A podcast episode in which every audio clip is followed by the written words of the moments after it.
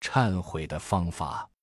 知道忏悔的重要性以后，要在思想上有一个深刻、决定的认识，就是必须要修忏悔法。佛教中忏悔的方法有很多，譬如经论中所说的说法忏、修法忏、施忏、礼忏等，或随律经中所说而忏。但四力忏悔是最完备的忏悔。龙树菩萨说：“无始以来所造的重罪，倘若能依四力法修忏，如月离云雾。追悔力是指对以前所造之恶业产生追悔的念头。修此力时，首先对什么是恶业应有一定的认识，主要是以十恶业道为主的恶业等。”认为以前的这些所作所为都是恶业，并且能够给自己带来痛苦和灾难。如果能对过去所造一切恶业起猛烈追悔之心，就好像不小心吃了一瓶毒药，马上要中毒身亡一样，必须想方设法立即吐出来，或是到医院洗胃，绝不能容其在腹中多存一时。如此方为出具此力。对智力就是消灭以往所造诸罪，虽然对以前所造诸罪生起悔过之心，但对已经造下的恶业不能搁置不管，必须将其消灭，方不生果。总的说来，有六种方法。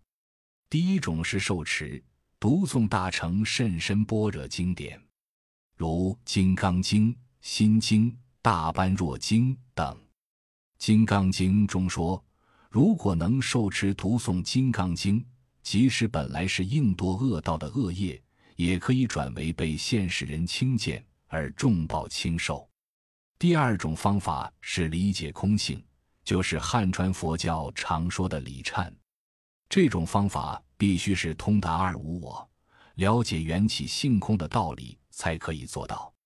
《大乘本生心的观经》中说。若人观之是相空，能灭一切诸重罪，犹如大风吹猛火，能烧无量诸草木。第三种方法是如法念诵百字明咒等一切殊胜的陀罗尼咒。在密法中，认为念诵百字明咒是忏罪最有效的方法之一，一般至少要念满十万遍。如未见净罪的征兆，还需再修。直至出现为止。净罪征兆是指通过努力忏罪而得到的一种净罪效应，具体详见《准提陀罗尼》。第四种方法是塑造或彩绘佛的形象。首先对佛确实升起无比的信心恭敬，以此敬信心塑造或彩绘佛像，亦可消罪。第五种方法是对上师三宝以及寺庙。塔向作种种上妙供养，亦可灭罪。第六种方法是念诵佛菩萨名号，如念诵阿弥陀佛名号和观世音菩萨名号等。在《观无量寿佛经》中说，至心念一句佛号，可灭八十亿劫生死重罪。以上所说六种方法之中，除圣解空性必须要懂得空性的哲理外，其他五种方法还是不难做到的，有涉及财物的只有供养一种，但是供养并不在于财物多少，而在于至心供养之一乐。断恶力是指从现在起发誓以后永不再造恶业，四力中属此力为最重要，因为无论如何念经、诵咒、拜佛。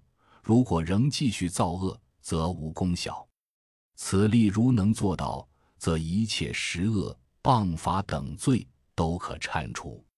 若要真实无伪生起此力，必须先将出力及追悔力修习成功。只有认识到罪业的危害性，方能不造恶业。譬如认识到毒药的危害性后，以后誓死也不会再喝了。依靠力是指内心皈依三宝和发菩提心。佛法僧三宝是佛教徒心中唯一能救护超越三界的救主。如果诚心依靠，亦可除罪。发菩提心的力量更是广大。到次第中说，发菩提心一刹那，亦能速疾静止罪障，积己资粮，虽微少，善能令增广。诸将尽者能无尽故。入行论中也说：“大力极重罪，非大菩提心，于善何能应？”又说：“此如结火一刹那，定能烧毁诸罪恶。”根据佛教，在内心升起救助一切众生的慈悲菩提爱心，不但是成佛的必须条件，也是净化罪业最有效的方式。